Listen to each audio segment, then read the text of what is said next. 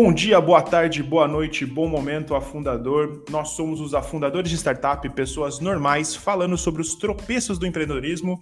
Esse podcast não vai te deixar rico, mas talvez faça você sofrer um pouco menos em sua jornada. Bem, como de costume, aqui é o Kelvin, MC da noite. Estou aqui hoje com Iana, Lúcio e Isis. O episódio de hoje vai ser sobre a bolha dev é real? Então a gente vai discutir um pouco aí sobre um, um tópico polêmico que tem tomado o LinkedIn e redes afins. É, mas antes da gente começar aqui o papo, né, sobre a bolha dev, vamos aí dar um espaço para que a Izzy se apresente, falar quem ela é, o que ela faz, com que ela trabalha, signo e tudo aí que é mais relevante sobre a sua pessoa. O microfone é seu, Isis. Bora lá. Oi, pessoal. É, eu sou a Isis, sou recrutadora na Brex, é uma empresa que provavelmente ninguém ouviu falar, porque ela é americana, mas ela tem founders brasileiros. E é isso, estou aí na Labuta sendo recrutadora de desenvolvedores, né? E desenvolvedoras e de desenvolvedores. Todos. É, é o, talvez o trabalho mais difícil que exista por aí, mas estamos aí. Boa, boa demais. E daí, uma pergunta, antes da gente começar até com o papo, mas é uma pergunta que eu sempre tenho assim na minha mente, que é qual que é a diferença entre a recruiter normal, que vai contratar um, o tiozinho lá da venda, ou e a tech recruiter, né? Então, assim, qual que é a principal diferença entre essas... Qual, o que, que tem de diferente nesses dois cargos, assim? É, basicamente, é o tipo de candidato que a gente aborda no dia a dia, que a gente trabalha no dia a dia. Então, Uh, um tech recruiter vai trabalhar normalmente é, com é, engenharia e produto é, e product design também. É, e um, o que talvez um business recruiter, né, que é o recrutador comum, pode ser que ele também faça tech recruiting, é, mas normalmente essa pessoa vai trabalhar com, com posições de negócios, né, posições mais corporativas, é, até mesmo com recursos humanos, com, com financeiro, enfim, tudo que não é dessa, dessa área tech. E vai sofrer menos, consequentemente.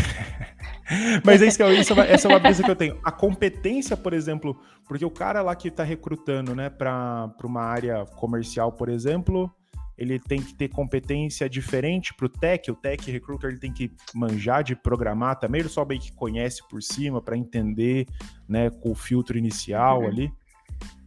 É, eu eu acredito, sendo bastante honesta, porque eu tô longe de ter as assim, de ter algo similar com, ou ter coincidência, sei lá, competências similares, por exemplo, a uma pessoa que faz desenvolvimento hoje. Mas eu acredito que é, hoje o que diferencia em termos de, de competências é realmente a compreensão. É, o fato da gente estar tá muito perto de tecnologia e de estar tá contratando todos os dias faz com que a gente adquira certas, certas competências de, de é, literalmente conseguir enxergar num currículo ou conseguir enxergar numa experiência, a experiência que é necessária tecnicamente para a empresa onde a gente está.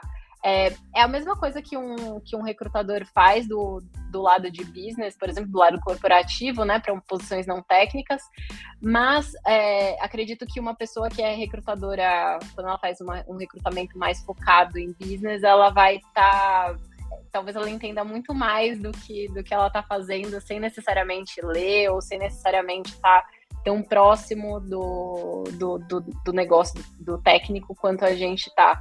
Não quer dizer que a gente, é, que, que a gente entende 100% do técnico. Eu acho que é, é muita ambição falar disso, porque eu não trato disso todos os dias. É, mas, sim, é, tem uma profundidade maior e conhecimento maior do que essas pessoas fazem e o poder de identificação né, de profissionais melhores, com certeza, é, para tech recruiters é mais fácil. Pode crer. Boa, boa. Bem, acho que essa nada é minha dúvida aí, essa nada de dúvidas de alguns dos nossos ouvintes, né? Um tópico que a gente já discutiu até no nosso grupo algumas vezes. Mas legal. Bem-vinda, Isis. Prazer ter você aqui com a gente. E então, galera, bora lá para o nosso tema, né? Então, o tema de hoje é então um tema que tá aí gerando bastante polêmica, né, no LinkedIn e outras redes sociais.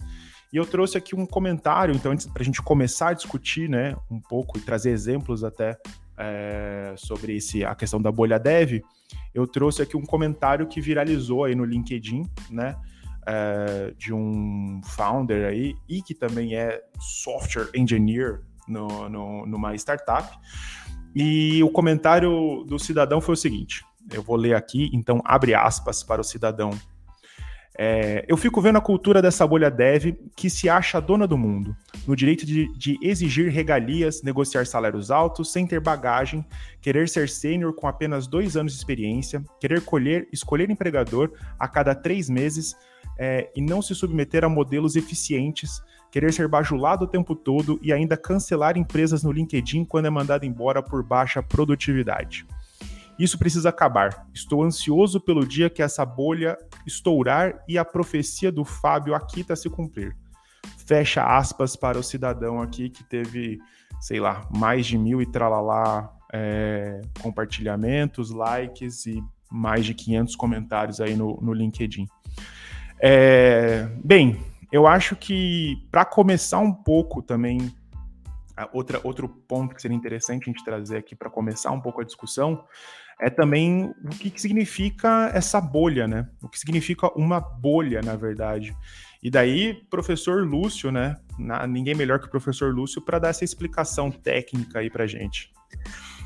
Tá, vamos lá. Bolha é um termo utilizado principalmente no setor econômico, no financeiro, quando você analisa que há uma, um descolamento muito grande entre preço real e o valor de algum, de algum ativo, de alguma coisa. Então, por exemplo, o, a principal bolha mais, a bolha mais famosa é a bolha das tech no começo dos anos 2000, ali no final dos anos 90, 90 começo dos anos 2000, quando e aí um cenário que se repete com alguma frequência, a gente vê isso falando muito agora, e é um pouco do que se fala agora, inclusive, quando várias startups, sem nenhuma estrutura, sem nenhum produto, sem nada, estavam levantando tava levantando capital, estava abrindo capital na bolsa sem motivo nenhum, sem sem ter produto, sem ter o que vender, sem ter zero receita e fazendo abertura de capital gigantesca. Isso é uma bolha, é você precificar um ativo muito acima do que ele vale.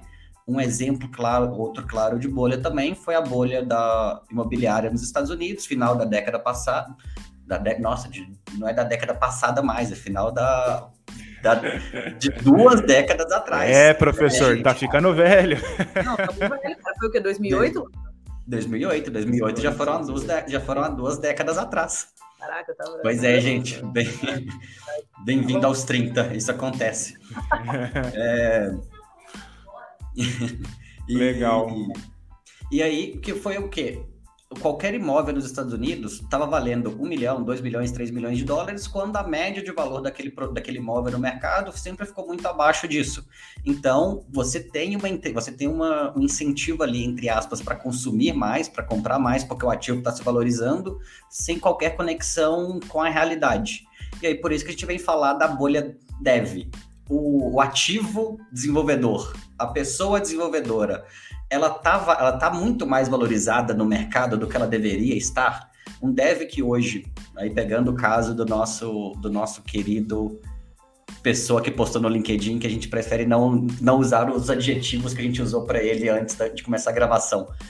É, é, ele falou que o dev, que tem uma bolha dev. Ele falar que tem uma bolha dev, ele tá falando que hoje pagar 10, 15, 20, 30 mil, 5 mil dólares, 6 mil dólares, 10 mil dólares para um, para um dev é, é, pagar muito mais do que ele merece. A gente vai entrar, obviamente, não, não, é, não acho que é a discussão agora, mas a gente pode entrar quase que num conceito de mais-valia aqui depois para fazer essa discussão mais, mais profunda. Porque, no final das contas, assim, uma startup sem dev, ela não faz muita coisa. Vamos, vamos combinar. Uma empresa de tecnologia sem desenvolvedor vai fazer o quê? Assim, o, o executivo, o CEO, não vai codar quem que está entregando valor no final das contas? Então, assim, a boa.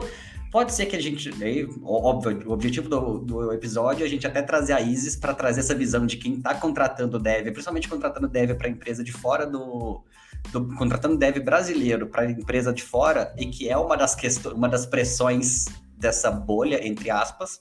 No final das contas, assim, ficou muito fácil ir trabalhar fora, ir trabalhar para fora do país. Então, Isso tem pesado de alguma forma na, na valorização do salário, mas aí a discussão é se, tipo, se deve é de fato tão necessário assim no dia a dia da, da startup. Ele tá, ele tá mal precificado? Vale, vale realmente falar que tem bolha?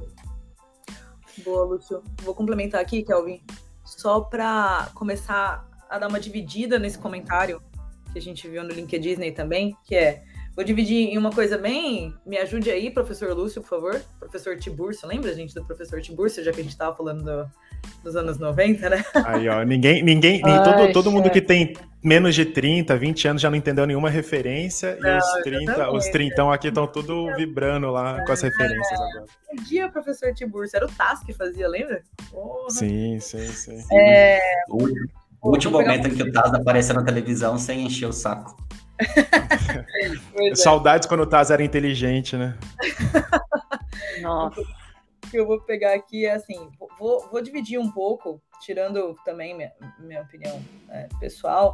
É, vou dividir esse comentário dele em duas coisas que eu acho que vale a pena a gente citar, que é a parte da oferta versus a demanda aí, né? Então, professor Lúcio, por favor, me ajude se eu estiver falando alguma besteira. E depois a gente pode explorar um pouco a revolta dessa pessoa com a parte principalmente de senioridade, tá? A gente pode trocar uma ideia sobre o que é ser um dev sênior, quais são os custos de um dev sênior, enfim. Mas basicamente, entre oferta e demanda, eu vou, vou lançar a mão da minha experiência, porque eu comecei a conviver com, com o mundo de engenharia da computação, engenharia de software, ciência da computação, desde a faculdade, porque eu fiz faculdade em Campinas, estava é, em Barão Geraldo sempre, e acabei até dando aula de inglês para uma galera da engenharia da computação, da famosa FEEC, Faculdade de Engenharia é, de computação lá, lá de Campinas. E aí, naquela época, a gente via ainda é, a galera saindo para para empreender, né? Para abrir aquela famosa startup de garagem. Isso daí foi o quê? 2012, 2011, não sei. É, hoje em dia eu ouço muito da galera lá falando, tipo, pô, o pessoal não tá mais fazendo isso, porque a galera tá se formando e está indo trabalhar para ganhar salários muito altos já desde o início, né? Então, você tem essa, esse contrapeso aí da, também da inovação, né? Como é que está ficando a inovação, uma vez que você tem um salário muito alto, e aí as pessoas não estão mais afim de empreender ou inovar sozinhas, né? Eu quero mais é, é ganhar meu salário alto e boa. Mas voltando à parte de oferta e demanda, que eu acabei me perdendo um pouco aqui, a questão para mim é, a gente não tinha até um tempo atrás, a gente continua não tendo como suprir essa demanda do número de startups que vem abrindo no Brasil aí diariamente, ouso dizer assim, diariamente mesmo, porque o número de fintechs, pelo menos, é tipo impressionante. E são todas empresas com uma base tecnológica e que elas dependem, tipo assim, absurdamente da parte do conhecimento técnico de engenharia da computação. Não tem para onde correr. Então, você tem que escalar, né? Como a gente fala, startup, é um negócio aí que você tem uma alta escalabilidade do dia para a noite. Então, eu preciso de uma base tecnológica, eu preciso desse conhecimento técnico. E eu sinto, eu tenho visto que a, a nossa, a nossa parte de formar essas pessoas, a, a parte educacional, ela não tem conseguido suprir essa demanda de abertura de empresas de base tecnológica. Então, inclusive, dá abertura para que existam cursos separados, né? Tipo, Cubus Academy, Tribe, enfim, que são novas empresas que estão surgindo aí para conseguir formar essa galera fora até mesmo do mundo de faculdade. Porque a Isis pode complementar a gente melhor, mas eu vejo cargos, né, eu vejo posições e, e, vagas que não exigem nem mais a, a graduação, né? Tipo, o diploma. Porque eu preciso só que você é, code, eu preciso só que você escreva o código. Então, existe também, né? Tipo, esse desespero do mundo de startup, do tipo, cara, eu não quero nem saber onde você se formou, entendeu? Eu não quero nem saber se você se formou. Eu só preciso que você faça com que minha startup vá para frente entendeu? Então você tem, tipo, uma super demanda aqui desse lado, você não consegue, consegue suprir essa demanda, porque você não tem essas pessoas, e aí eu acho, Lúcio, que isso daí acaba sendo a consequência aí também um pouco dessa bolha, né? Pô, é, você faz com que, se eu, se eu não tenho tanta oferta, o valor fica totalmente descolado ali. É, não que eu ache errado, tá? E a gente pode discutir isso mais para frente, sobre senioridade, sobre tempo de carreira, experiência, enfim. Mas isso daí era um ponto que eu queria trazer porque eu venho acompanhando já faz um, um tempinho, desde a universidade até na fase empreendedora. Boa, boa. Acho que tem, tem bastante ponto aí que você trouxe, e daí a gente discute um pouco mais para frente, mas vamos aí uh, ah, para a pergunta, então, né, que está mais ou menos respondida aí, mas que não quer calar, e para Isis, a bolha dev existe ou não, então, né? Dito tudo, dito toda a introdução e, o, do Lúcio e da Iana, né? Que basicamente foi um não, não existe. Acho que o resumo aí é um não, não existe, né? Mas o que, que, você acha, Isa? Você acha que ela existe? Você que está no dia a dia ali recrutando, né, tech aí, os desenvolvedores para trabalhar para fora do Brasil, então você é um grande monstro aí, você é o grande vilão do, do cidadão que postou ali agora há pouco. É, qual que é a sua opinião sobre isso? É, bom, primeiramente, acho que sendo objetiva, é, eu acredito que não, não existe uma bolha, é, de fato. É, é, obviamente a demanda e oferta elas podem ser afetadas por outros aspectos, assim como a gente está vendo é, no mercado americano, o mercado de tecnologia começar a sofrer, ter uma fricção bem grande com layoffs e muita gente sendo mandada embora, é, incluindo pessoas de engenharia.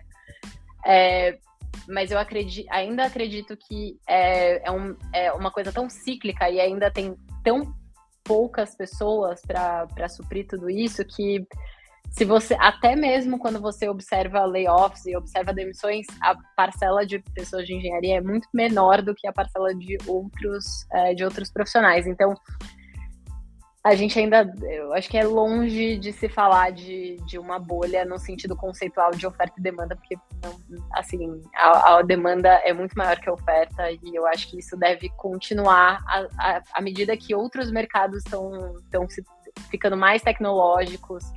É, talvez a gente tenha até modelos híbridos de, engen de engenharia, do tipo, pessoas que são engenheiros e, e é, ao mesmo tempo, sei lá, agricultores, ou enfim, dos híbridos. A gente, eu acho que a gente vai experimentar ainda um pouco disso no futuro, mas é, sendo bem categórica, não acho que existe uma bolha. Acho que a gente só está começando esse processo, inclusive. E acho que a gente também está começando a experimentar um pouco do que é, do que sendo muito honesta do que é a literalmente ter competitividade de salários. E aí a gente entra, no, entra também um pouco na questão de senioridade. É, a, a, o, o, aspecto técnico, ele não, ele não necessariamente, você não necessariamente precisa, eu acho que o que deixa as pessoas mais indignadas, né, com, e, e eu vejo a indignação no post é que literalmente você não precisa de diploma e você não precisa de anos de experiência para ser brilhante. E isso deixa as pessoas furiosas, principalmente pessoas que estão no mercado de é um mercado mais tradicional. E o mercado brasileiro é um mercado mais tradicional, ele não, não estava pronto para tudo isso que está acontecendo agora. As empresas não estão prontas para o tipo de, de contratação que é feito, então é, é, e, e, eu não nem vou entrar no mérito de CLT ou não, porque eu sou uma grande defensora da CLT. Eu acho que tem coisas muito boas em, em proteger funcionários e ter todo o aparato uhum. legal, mas é, pagar bem também é, é, é o brasileiro não está acostumado a pagar bem. Não está acostumado a sim. pagar devido, né? Nem pagar bem, é sim. tipo a pagar o preço devido, assim, né? E isso sim, não, não é só engenharia, a gente pode consultar aí nas camadas, né? É, em outros tipos de camadas em que a gente só se contenta com um pouco, porque, né, toda questão escravista que a gente veio Sim. lá do passado e tudo mais. Então, acho que as pessoas estão indignadas sim, então é um jeito de, de se defender, colocar isso dentro de uma bolha, ou querer que isso acabe de algum jeito, mas é, não, não vai acabar é, eu acredito que vão continuar, e outros mercados vão continuar vindo para onde tem talento, para onde tem gente é, inteligente, e, é, e o mercado de engenharia nos mostra que é, existem outros tipos de inteligência e que as pessoas literalmente podem ser brilhantes vindos de outros, é, de outros backgrounds que não necessariamente é, terem passado 14 anos numa empresa sendo promovidos ali, né, num, num é, numa carreira tradicional, assim, então... Doido, doido, porque tinha um plano de carreira, né, tipo, Exato, lá em São é, José dos Campos tinha muito, né, pô, lá era Embraer, GM, então meio que rolava esse negócio. Você ficou de 20 anos, ganhava um relógio, pá, né? Tipo, tinha muito esse negócio, né? Que acho que é uma, uma fita que nossa geração meio que já não existe mais, assim. Eu sempre acho engraçado quando eu, eu tô falando com alguém, eu falo assim, e aí, você tá trabalhando em outro lugar? Eu falo, tô. Eu, falei, eu perguntei pra você falar que não, tá ligado? Eu perguntei pra você falar que você mudou e foi pra outro lugar, tipo, na real, assim. E quando o cara fala que tô, eu fico, tipo assim, meio que surpresa. Fico, tipo, nossa, sério mesmo? Então, tipo, dá até uma surpresa, assim. Você é... ainda tá na mesma empresa depois de seis meses, que absurdo, né? É, exatamente. Nossa, você aguenta ficar seis meses no mesmo lugar, cara? Que impressionante.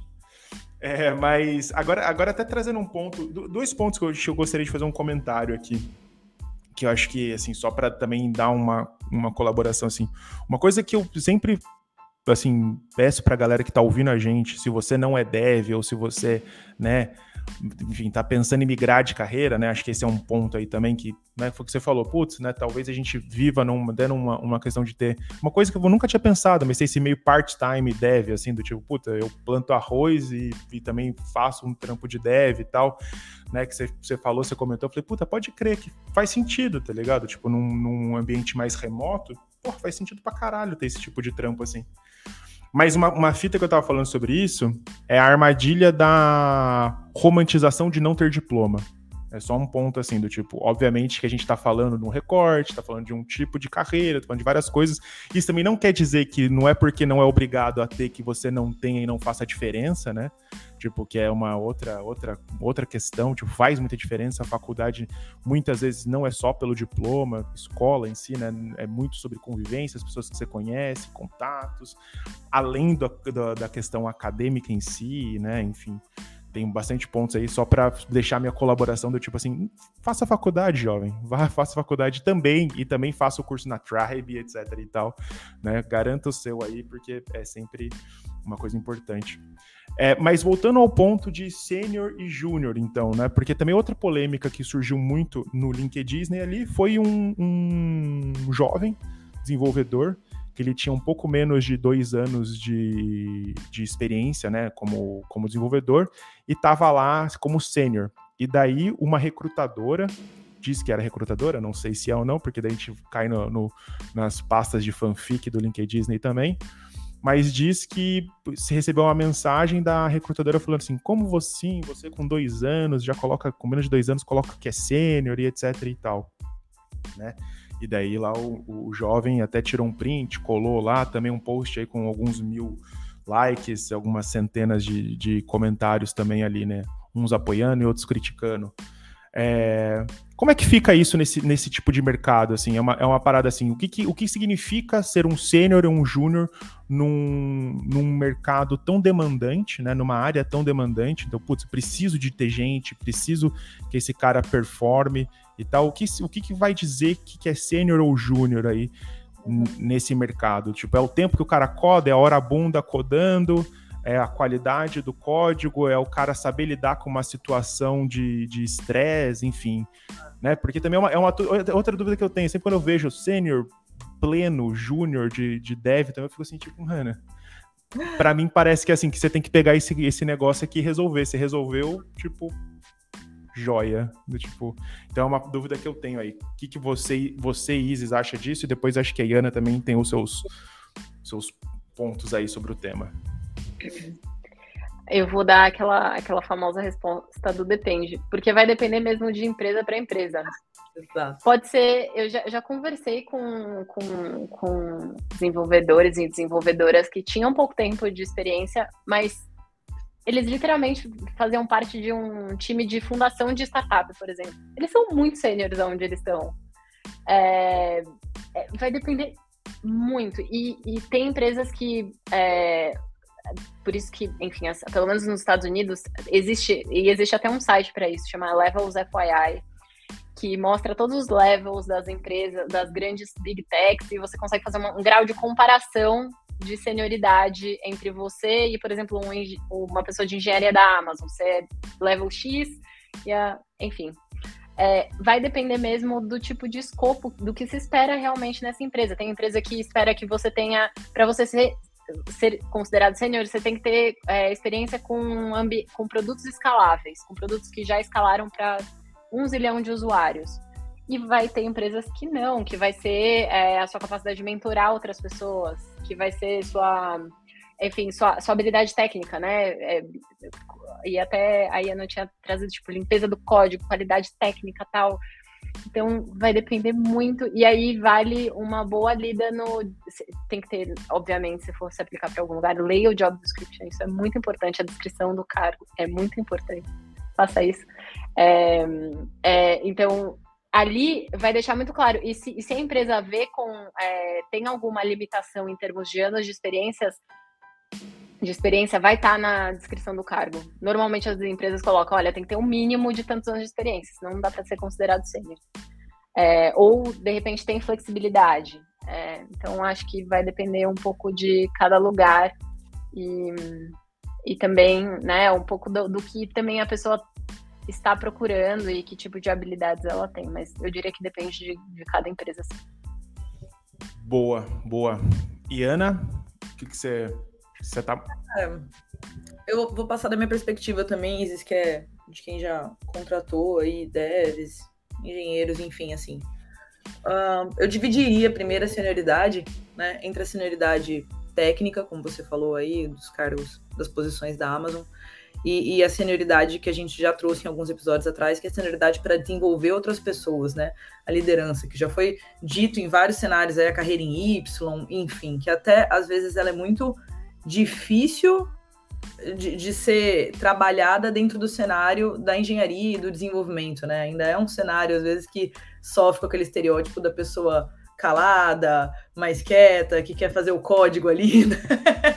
o, o, estereótipo do nerd, né? Tipo assim, é, é muito engraçado isso. Você, às vezes vai conversar com um desenvolvedor ou com uma engenharia, sempre existe esse estigma do tipo, pô, a pessoa fala pouco, sabe? Não quer se meter muito em decisão estratégica, não quer entender, só que é tipo, passa o código aqui para mim e eu codo. Passa, passa para minha tarefa do gira e, e é. é isso, né? Exatamente. Mas assim, eu não acho que vamos pegar agora a parte da senioridade técnica. Eu não acho que principalmente na senioridade técnica a gente deva agregar ou, ou fazer uma, uma relação direta entre o nível de sênior e a capacidade técnica da pessoa, assim, tipo, o nível não, o tempo de experiência, né? O tempo de anos que a pessoa tem na área. Então, só repetindo, eu não acho que deva existir essa relação entre a senioridade e o número de anos que a pessoa tem na área, porque alguns motivos, né? Um deles é, é a gente estava conversando antes que nos anos 90 a maior parte dos desenvolvedores aí, a galerinha da computação, aprendia computação por livro ainda, né, gente? Tipo, a internet não era essa força que ela é hoje. Então, hoje em dia, você absorver esse conteúdo, passar a utilizar, é muito mais rápido, é muito mais fácil. Então, você tem também um ranço da galera das antigas, que é natural, não estou dizendo que é certo, mas é natural do pessoal falar: ah, essa galera aí tá chegando no meu nível ou me ultrapassando muito rápido, entendeu? E, mano, hum. vai ter hum. geracional, vai ter, vai ter esse estresse mesmo. É, aquela olhada do próprio umbigo, né? Tipo, pô, me esforcei tanto para chegar aqui, como assim você tá passando por isso super rápido, entendeu? Total. Então, acho que existe um pouco disso. Para mim, um... por conta, você disse por conta da questão da, da informação tá mais fácil, assim, ter tipo, ah, mais cursos. Tá mais fácil, mais cursos, né? Tipo, a, eu acho que tá mais acessível você aprender a codar, assim, até dentro dessa bolha, dessa bolha não salarial, mas dessa bolha de profissões que a gente tem, de produto, design e, e, tecnologia, a gente consegue manter uma conversa hoje em dia. Pô, eu sei o que é uma API, o que é um SDK, e, gente, eu sou formado em Direito, tá? Vamos lembrar disso. A gente acaba tendo muito mais acesso a, tipo, pô, deixa eu ver aqui o que é isso. Entendeu? A internet hoje, o Google, cara, facilita muito para que você é, aprenda as coisas muito rápido. Longe de dizer que saber uma, uma API, um SDK, você já pode sair codando, tá? Não é nada disso. Só tô dizendo que a informação está muito mais fácil, a comunicação também. Em termos de o que para mim é, é, seria um, um dev sênior, é, eu sempre participei de processo de contratação junto com o CTO e junto com outros engenheiros. Mas eu sempre valorizei desenvolvedores que tomassem decisões um código mais clean, não tão verboso, que conseguissem entrar em reuniões e ter é, soluções mais rápidas, conseguissem entender o business, o produto, é, se conectar com o usuário também. É, então, entender de arquitetura, entender de infra, né? Não só daquele código ali, tipo, back-end, o front-end, a task que eu tô pegando, não. Quais são, tipo, a, a, os impactos que, esse, que essa implementação vai ter? Quais são as consequências? Sim, então, tem que olhar do ponto de vista é, técnico, assim, hard skill. Isso, para mim, demonstra senioridade. E isso, para mim, atualmente, não é conectada com 10 anos de carreira.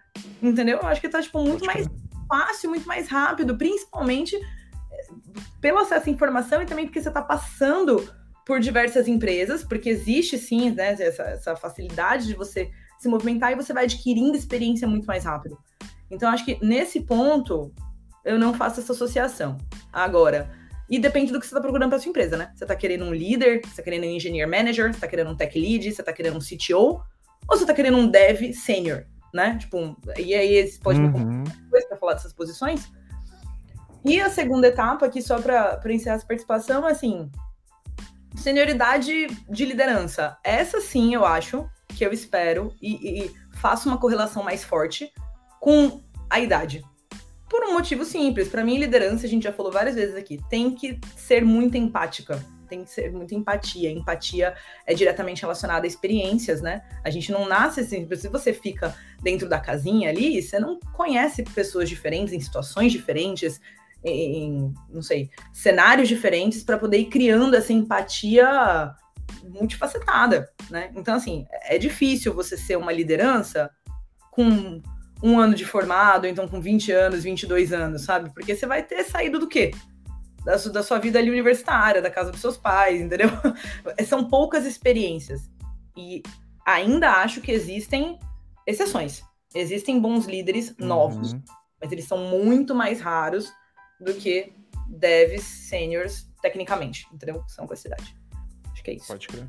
Pode crer, boa.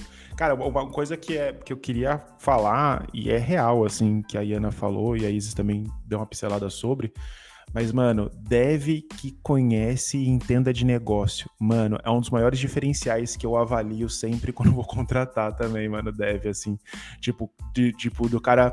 Você leu o site, tipo assim, você entendeu as paradas e tal? Você entendeu mesmo? Daí o cara explica e tal.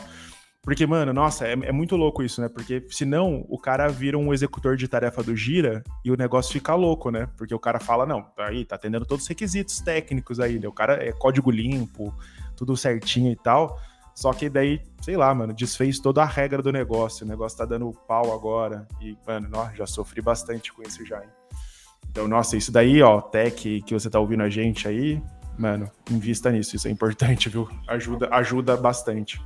E até pegando um ponto, um pouco do ponto da Iana do que é senioridade, e até conectando um pouco com isso que você falou de de dev que entenda de negócios, cara, no final das contas, a questão da, da famosa carreira em Y, né? Tipo, o, vai ter o dev técnico, que é super técnico, que é a função dele, que, é, que ele quer especializar de fato, é em produzir um código cada vez mais limpo, cada vez melhor, mais escalável e tudo mais. Ele não quer olhar, ele não quer ter que olhar para o negócio, e aí é uma decisão pessoal dele, óbvio e, quer, e tem o dev que quer seguir uma carreira, obviamente, mais gerencial. Ele vai querer virar primeiro um tech lead, depois um engineering manager, VP de qualquer coisa, CTO, CIO, C whatever também, né? Vamos combinar aí que tem o que mais tem mais hoje é sopa de letrinha com para C-level, tipo não, é, porque depois tem duas coisas que tem bastante no, no LinkedIn, mano. É fanfic e se alguma coisa. Tipo assim, essas duas coisas. E texto motivacional também. Sim. E é, top voice. Esse motivacional tá dentro da... Top voice. Top voice. Top voice. Tem muito top voice Sim. lá no LinkedIn. Sempre, né? Cara, vale a pena a gente fazer um episódio depois das melhores fanfics do, do LinkedIn, né? Tipo, o dia, que eu, o dia que, eu, que o quadro, que eu, o dia que eu esqueci de fazer alguma coisa, o box do meu banheiro estourou, minha mulher cortou a mão, e isso virou no. Isso apareceu no meu LinkedIn. Eu adoro esse texto. Mas bora lá, o que você tava, só para encerrar o que você estava falando sobre o sênior, tem um fechamento ou a gente parou aqui nessa Não, digressão? É, é, isso, assim, no final das contas, o, é, é mais uma digressão, foi, foi, minha, foi minha viagem, e, e, é o que eu, é o ponto que a, que a Iana trouxe mesmo, assim, final das contas, senioridade é muito, é muito relativa, né, depende muito do que você quer que essa pessoa, do que, que essa pessoa faça. Ela tem que ter, ela tem que ter capacidade de treinar alguém, isso, uma pessoa que não tem a capacidade de treinar alguém, ela é sênior, ela não é sênior, é saber dar feedback, é saber fazer desenvolvimento desenvolvimento pareado. Tudo isso, obviamente, vai, vai pesar para avaliar, mas como o mercado está levemente aquecido, você acaba pulando algum. Você acaba queimando algumas etapas. E, cara, bom para funcionário, que ele está no mercado bom para desenvolver esse momento de, de carreira. Eu concordo quando você falou que tipo, o pessoal ir para a universidade, mas eu também acho que para aprender para aprender a codar, você não precisa ter passado por 4, 5 anos na faculdade de engenharia, de sistema de informação, o que é que seja, assim. Passar pela universidade tem que te dar um outro ferramental cerebral, um outro ferramental analítico para você conseguir pensar em outras coisas, ter um outro, uma outra função, um outro modelo de, de ver mesmo o trabalho o que é, vamos ser sinceros, a maioria das faculdades não cobrem tão bem, as faculdades são extremamente. são um curso técnico de luxo, é muito produção de mão de obra em escala e muito menos fazer a questão de, de pensar, né? Até meu momento agora, perna longa de batom. Quando eu morava na, na Alemanha, e, e lá, lá, tem essa, tem, lá tem essa diferenciação muito clara entre o que é curso universitário e o que é o que a gente chama aqui no Brasil de tecnólogo. Então, assim, a minha própria graduação, que é administração de empresas, na Alemanha está mais conectada com as faculdades de tecnólogo do que com universidades. Você não vai pegar as universidades tradicionais alemãs e ter um curso de administração, porque é um curso extremamente tecnicista. Você vai ter mais Sim. economia, por exemplo, você vai ter coisas mais para pensar de modo geral. Pode crer, pode crer. É, Cara, uma coisa que. Mas daí, uma, uma assim, daí um, um, minha consideração, igual a questão da faculdade, minha consideração sobre isso, também para que não se tenha a impressão que também é fácil, né? Do tipo assim, meti três cursos do Coursera, mano, me coloquei no meu currículo lá Python avançado, tá ligado? Do tipo assim. É, é uma parada que, que eu acho que eu faço uma ressalva também, assim.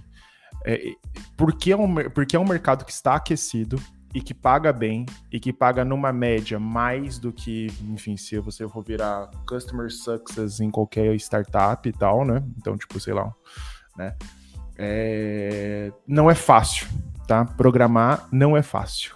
tipo assim, se você tá fazendo qualquer outra coisa e tipo assim, ah, sei lá, eu hoje tô, sei lá, eu faço whatever e vou virar programador. Acho que são coisas que você tem que colocar, levar em consideração. O tempo que você vai ter e dedicar para estudar, porque também é difícil você, mano, peitar trampo e estudar ao mesmo tempo, tipo, para que você tenha prática. Normalmente são cursos, pelo menos os cursos que eu já fiz, são cursos mais pesados, assim, na época que eu tava mais, né, tentando programar e tal. E, e conciliar as duas coisas eram difíceis, né, não, não era fácil, né? E, e também se você consegue parar ganhar um tempo para estudar. Tipo, vou estudar, vou ficar um tempo estudando. Dois meses, três meses, enfim, né? Estudando. Então é, é uma parada aí que vale a pena. Só deixar esse adendo também de não é fácil, tá? Não é tipo assim, ah, deixa eu virar, deixa eu virar dev aqui rapidão, ah, então, para ganhar certeza. 10 mil. Inclusive, e... você sabe uma coisa que a gente mais olhava dentro da, é, das empresas onde eu já atuei aí participando de entrevista para dev e até acompanhando o desenvolvimento assim da, da galera mais nova que entrava era a capacidade de aprender e não parar de pesquisar, tá ligado? Não parar de procurar, porque você tem que aprender rápido, você tem que aprender ali no ritmo que você tá recebendo as tasks, que você tá recebendo o trabalho, enfim. Mas eu lembro até hoje que a gente falava assim, caraca, aquela menina ali é muito boa, tá ligado? Porque ela, ela busca como é que ela vai resolver o problema, ela lê a documentação, ela pesquisa ali no Stack Overflow, etc cara, é uma área difícil, ela é complicada, você tem que ficar o tempo inteiro se atualizando, o tempo inteiro achando novos. Então, total sentido, que me parece do jeito que a gente até se coloca de vez em quando, fica parecendo que assim, ah, tem um monte de curso hoje, né? Todo sim, mundo consegue, a comunicação tá mais fácil e tudo mais, mas não. Na verdade, é, é, é super valorizada e tem porque ser valorizada. Ela é difícil, ela, é, ela, é complexa, ela exige, exige um raciocínio lógico e uma parte que nem todas as pessoas têm como uma parte mais forte, entendeu? É, e, eu, eu, vou falar para você, cara, eu conheço muita gente que desistiu de ser dev, que começou ah, o curso e desistiu, entendeu? Tipo assim, sim. só para falar que não é, não é fácil, tá ligado? Do tipo assim, Exatamente. assim. É, ah. Conheço mais gente que desistiu de ser dev do que desistiu de ser médico. Então, assim. Não, é, fica, é tão. fica aí, fica aí o Data Kelvin para você aí. Que é, Exatamente. que é, que É tão totalmente. difícil. Que eles falam numa linguagem que todo mundo. É muito engraçado isso nas empresas, né? Tipo, deve às vezes conversam entre eles e a gente fala, cara, não faço a menor ideia, porque eu tenho que confiar pra caramba nesses caras, né? Nessas minas. Não, mas é. Um computês, bicho. Sim, eles falam sim. Não, computês e assim, tipo. Mas, mas eu comecei a aprender a codar lá nos, com, nos no início dos tempos, exatamente porque a minha ideia era o seguinte, mano, eu não posso ser feito de idiota, tá ligado? Minimamente eu tenho que saber se esse cara tá me enganando, tá ligado? Porque era tipo isso, deixa assim, não, vou aprender também, mano, vou aprender também, porque pelo menos se o cara vai usar o- os jargões ali, eu vou ficar tipo, ah, eu conheço esse negócio aí, hein, tipo, sei que, sei que você tá me enganando, mano.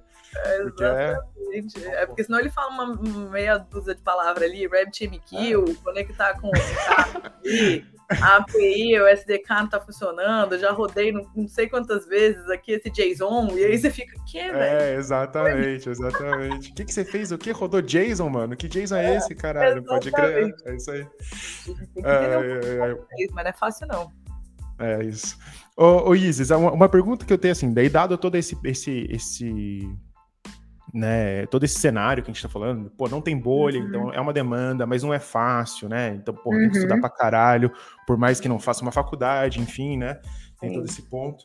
É, mas falando em termos de, de salário mesmo, assim, do tipo grana, dinheiro, do tipo assim, putz, quanto, o quanto que hoje um dev entra ganhando no mercado, do tipo assim, pô, sei lá, sou padeiro, ganho cinco conto por mês fazendo pão, e porra, acordo de madruga, faço pão, não sei o quê, mó trabalhão, quero virar dev, ganho cinco conto agora, tipo assim, quanto tempo a gente demora, um dev entra no mercado, qual que é a grana que ele ganha, e tipo, quanto tempo ele demora pra começar a ganhar cinco conto? Porque também acho que tem outra fita que a galera já, já entra achando que ah, vou ganhar 10 conto, mandar meu currículo aqui, Sim, pá, sim.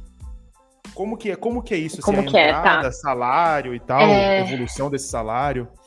Mercado, eu diria que mercado local, se você considerar programas de. E agora tem muitos programas que você. que eles literalmente pagam o seu curso para você ser contratado na empresa, né? É, a, a última Tipo, a empresa paga o fiz- curso? A emprega paga o Sim, curso? Sim, eu acho que o Mercado Livre faz isso, já fazendo propaganda, porque eu acho um- programas muito legais, assim. Literalmente pagar para pessoa. Não, se você souber os nomes, pode falar. É, Aí, é- é o que eu sempre falo para as pessoas, assim, ó, empresas, talvez a gente não fale bem de vocês sempre, mas quando a gente falar É. bem, a gente vai falar seu sim, nome. Sim. E quando a gente vai falar mal, a É. gente vai falar também o seu nome. O Nubank tem, tem feito isso. Eles estão tão bastante focados em diversificar, né? Em sair do, do modelo, é, em ter uma diversidade de, de pessoas é, estudando, né? Então, são programas focados realmente em, no que a gente chama de minorias representativas. Não quer dizer que são minorias, mas são, quando a gente fala de engenharia, são representativas. Mulheres, é, pessoas pretas, enfim. É, então, é, quando a gente considera esse tipo de programa, eu sei que eles dão uma bolsa inicial é, de média de 3 mil a 5 mil reais para um iniciante. É, um- no mercado, se a gente olha no mercado, um bom salário de, de iniciante para dev é uns 5, 6 mil saindo local, tá? Um salário local.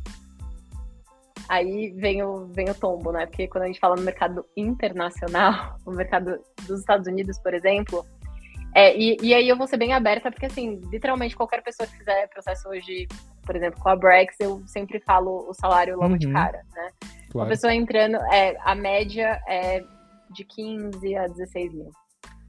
É, Inicial? então- Inicial? inicial.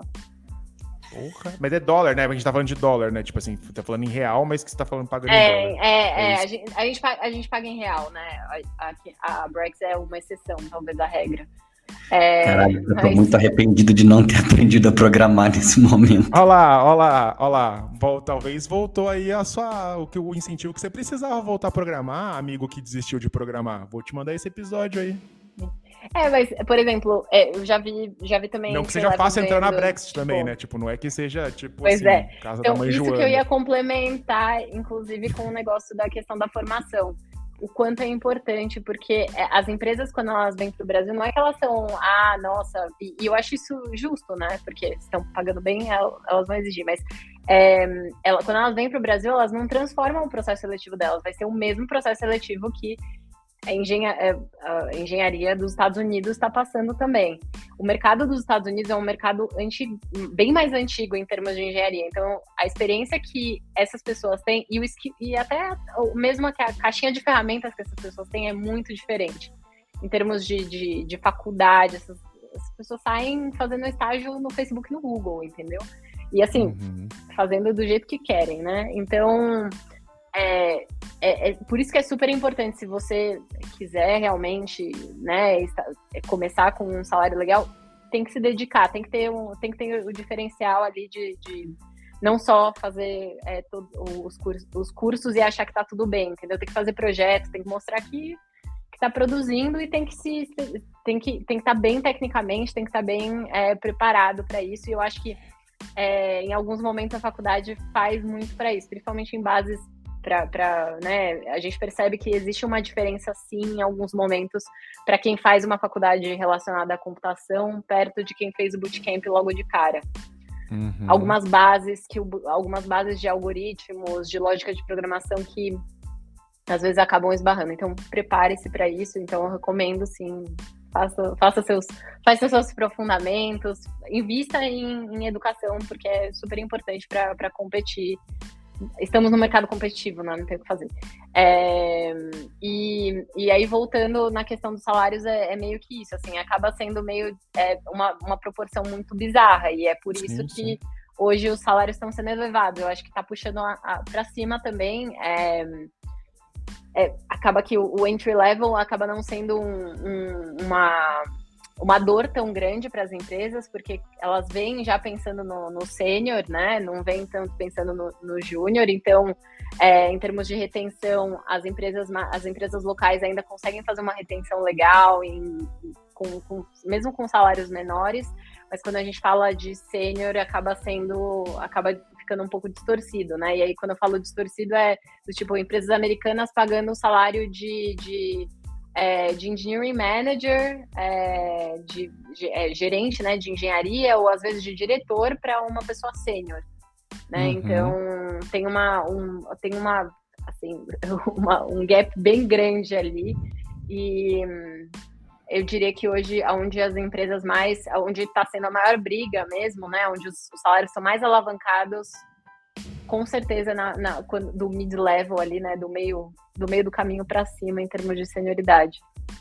Para dar uma resposta mais completa. E, e, e, uma, outra, uma outra coisa que sempre passa na minha cabeça na hora que você estava falando disso, que, né, uhum. além de codar, tem que saber inglês, né? Você vai ter contato com gente ali, não sei, no, no Brexit, por exemplo, se você vai uhum. falar com um gringo o tempo inteiro, né? Tipo assim, tem que trocar com os, com os meus parça lá do, do, dos Estados Unidos, né? Uhum. Porque também esse, é, porque esse é outra, outra, outra fita, né? Do tipo assim, não basta saber codar, você também tem que falar inglês, meu chapa. Tem tipo assim.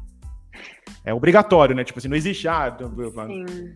É, e, e aí também entra, eu acho que um, uma coisa que as empresas locais fazem muito bem. Não que. E aí eu tô. É, eu tenho.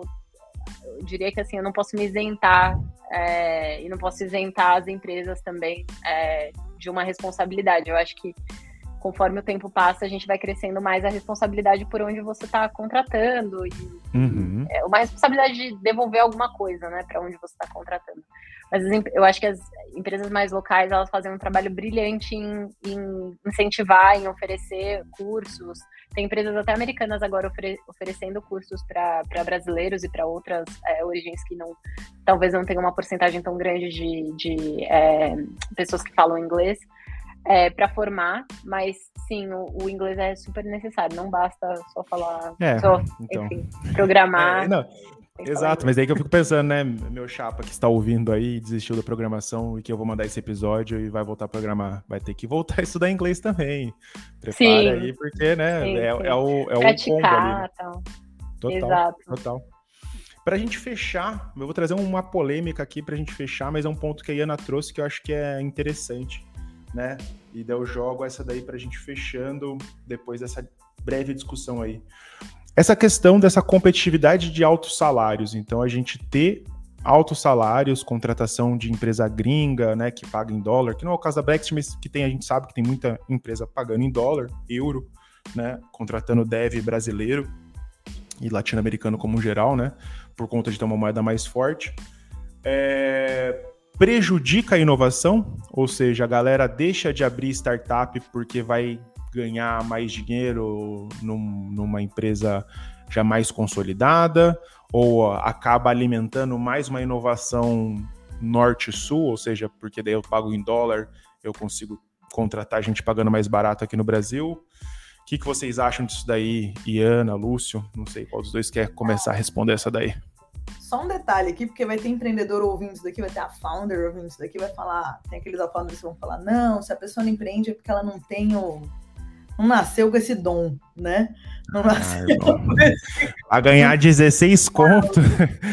Entendeu? Deixa qualquer ideia mirabolante de lado. É, ela não quer ter, ela não tem coragem, ela tá indo pelo caminho mais fácil, porque, cara, é um pouco do discurso do empreendedorismo de palco, né? A gente tem que lembrar disso. A gente fala disso sempre nos episódios, assim. Tem aquela galera que não sabe opinar de uma forma balanceada, né? Eu, minha opinião é que assim, eu já vi mais, já vi mais gente querendo sair do, é, da faculdade e, e, e, empreender, né? Lembrando que o empreendedorismo, mesmo assim, a faculdade pública no Brasil, não vou entrar nessa questão agora, mas vocês sabem que a faculdade pública no Brasil, ela ainda é muito elitizada, né? Até porque para ingressar na faculdade pública, ela é muito elitizada, então assim, empreender a partir do momento que você sai da faculdade é, pública, ainda mais ali em 2000 2009, 2008, que você estava começando a ter esses programas, tipo, né, ProUni, enfim, etc., era muito com dinheiro ainda familiar, né? E de amigos, enfim. Então você tinha aquela galerinha que, tipo, ah, você da faculdade, vou criar o meu negócio e até por uns motivos meio assim, ah, porque eu não quero responder para ninguém,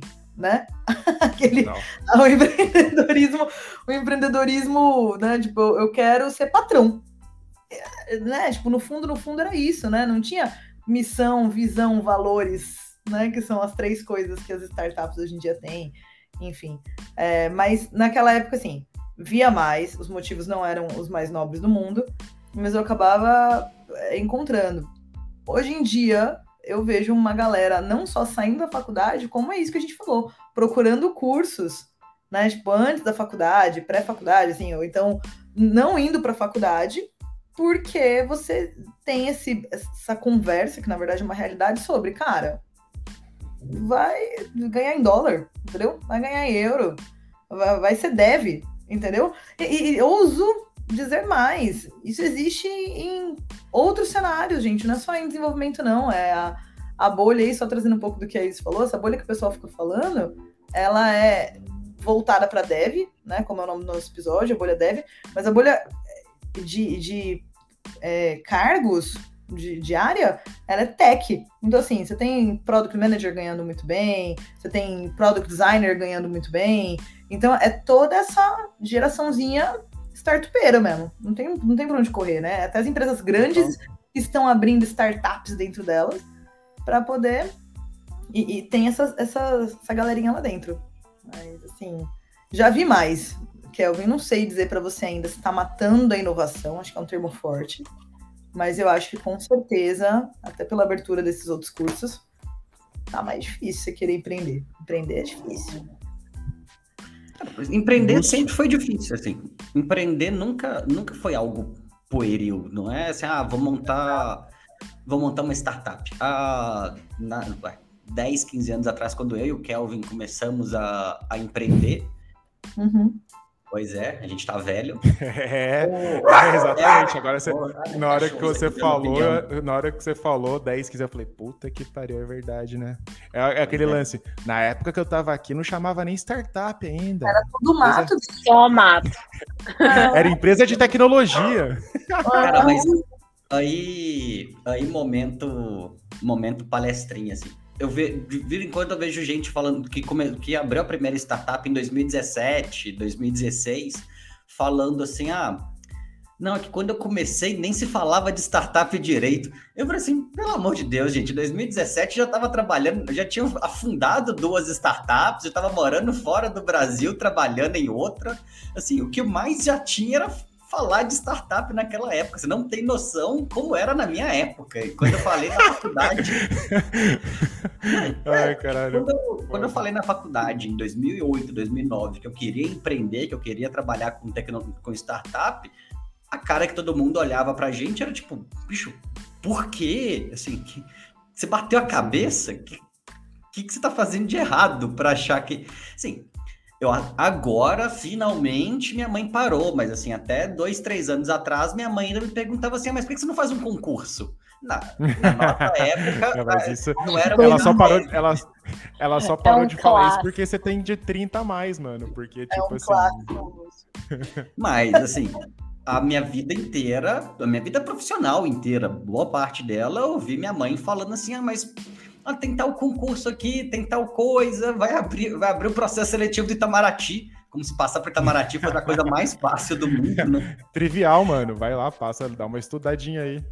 É, mas assim, o, o empreender sempre teve, sempre teve concorrentes, principalmente empre, é, empreendedorismo de, de alto impacto, vamos colocar assim. Vamos, a gente sempre faz essa corte muito claro entre que é empreendedorismo de oportunidade e empreendedorismo de subsistência, né? São, são cenários de, de empreender completamente diferentes. Mas o empreendedorismo de oportunidade sempre teve que concorrer com oportunidades e com formas mais rentáveis ou mais estáveis, pelo menos, de, de se monetizar como pessoa, né? Assim, o salário sempre foi um atraente muito grande em outras carreiras. Por isso que, por isso que o empreendedor tem que ser tão bem remunerado, entre aspas, num evento de sucesso. É que a chance de dar errado é tão é tão grande. A, os riscos que você corre são tão grandes, o que você tá, o custo de oportunidade para empreender é tão grande que, cara, é, é, difícil. Por isso que tem que ter capital de, de venture capital, por isso que tem que ter investimento, por isso que tem que ter, que tem que ter boas oportunidades para empreender, por isso que tem que ter estrutura para conseguir empreender, que é aí até conectando um pouco com isso, assim, falando da que a que não estava falando de, de cargos tech em geral estão super valorizados, estão com, estão com um salário mais alto, é verdade, tá mesmo, assim, estão num bom momento de mercado.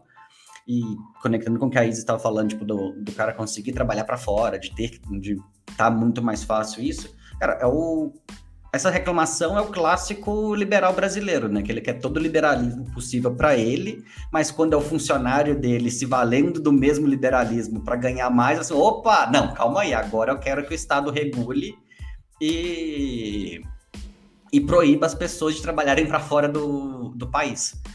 Porque, né, tipo, eu quero exportar, eu quero menos imposto, eu quero menos tudo, desde que seja para mim. Se é para alguém ganhar dinheiro, outra pessoa ganhar dinheiro com isso também, acho melhor é um não. absurdo.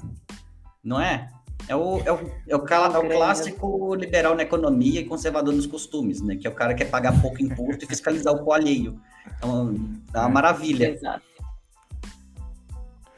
Bem, mas então a sua opinião é que prejudica ou não prejudica a inovação, aliás? Não. Só para não. Só para fechar aí. Ó, é... e vou dizer mais, a minha opinião, né? É, uhum. Eu acho que pior, eu acho que é, eu acho que também não não prejudica a inovação.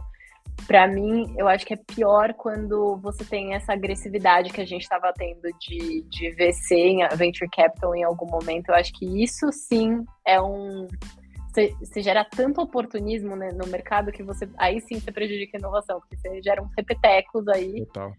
E, tipo, Total. pessoas frustradas, enfim. É, acho que a agressividade que estava antes, que agora talvez não seja a mesma agressividade, mas vamos ver. É, acho que isso sim mata inovação, uma inovação real, assim. Boa, boa. É, para deixar os meus, os meus dois palitos sobre isso daí, eu acho que são muitos fatores para a gente afirmar categoricamente que sim ou que não, porque eu acho que a gente vê menos startups nascendo pelo, pelo momento econômico que a gente vive também, né? Do tipo assim, porra, né?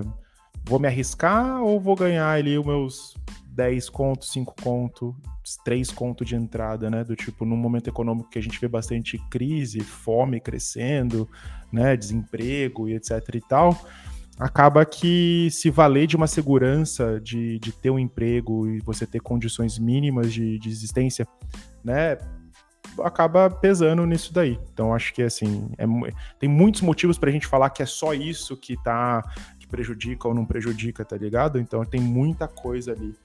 É... E também concordo, e também concordo, e assim, a minha opinião mais agressiva sobre o fato é que, na verdade, o, sistema que a gente vive não proporciona inovação, porque a gente tá por outro motivo fazendo as coisas, né? Não, não tá por inovar, não tô para criar um melhor bem-estar, tô para ganhar dinheiro, tô para fazer outras coisas. Então, não é bem assim do tipo, ai, ah, isso mata a inovação, manja, tipo assim, o nosso, nosso foco é outro. Nosso foco é fazer dinheiro ali no final, então né? Se, se, se vender purpurina e jogar na cara dos outros der dinheiro, é o que a gente faz. Aí eu fiz isso. Eu tinha uma startup que era jogar purpurina na cara dos outros. A gente deu entrevista pro Estadão, entendeu? Então, tipo assim. assim? É, então. Eu tinha uma startup que fazia isso. Aliás, o, aliás abraço Link Alberto Brandão. Aliás, abraço Alberto Brandão e Alexandre Vaz, que eram os meus sócios aí. O famoso startup da Real foi meu sócio nessa, nessa, nessa startup. Então, quem quiser, pergunte para ele. É, e é isso, mano. É doido, né? Enfim, é isso. É, então, inovação, enfim, não sei. Fica aí essa reflexão para vocês, jovens ouvintes afundadores e os velhos também, que teve muita referência para vocês aí hoje. É, e é isso. Alguém quer, vocês querem se despedir aí, dar um tchau para a galera? Últimas palavras, considerações finais? Todo mundo só sorrindo aqui. Queria agradecer a Isis pela participação, muito bom, muito legal. Muito bom. Espero Obrigada, que você gente. Em outros episódios, porque acho que Valeu. é sempre bom agregar pessoas nesse, nesse cenário de a founders, a fundadores. Não é muito bom. Não é, muito... É, é muito bom, né? É muito legal. É muito bom.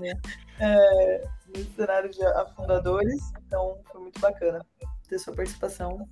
Bom, até todos os nossos convidados. Né? Tema acertado. Boa, boa. Is, muito obrigado por participar, muito obrigado pela disponibilidade mesmo. Valeu. E, gente, Valeu. obrigadão pelo episódio aí. Ai, obrigada, pessoal. Obrigada por me receber. Estarei sempre disponível. Valeu mesmo. Boa. Bom demais. Boa, é isso daí, galera. Afundadores, nos vemos nos próximos episódios. O mesmo de sempre, siga a gente nas redes sociais, procura a gente aí no Instagram, LinkedIn, Twitter, nosso e-mail. A gente sempre deixa os links aí no, no, no Spotify e nos outros streamings. Então, é... veja aí, eu já falo inglês, cara. Falta só codar para ganhar 16 conto agora, hein? É... Vou... E é isso, galera. Falou, valeu. Nós. Valeu, pessoal.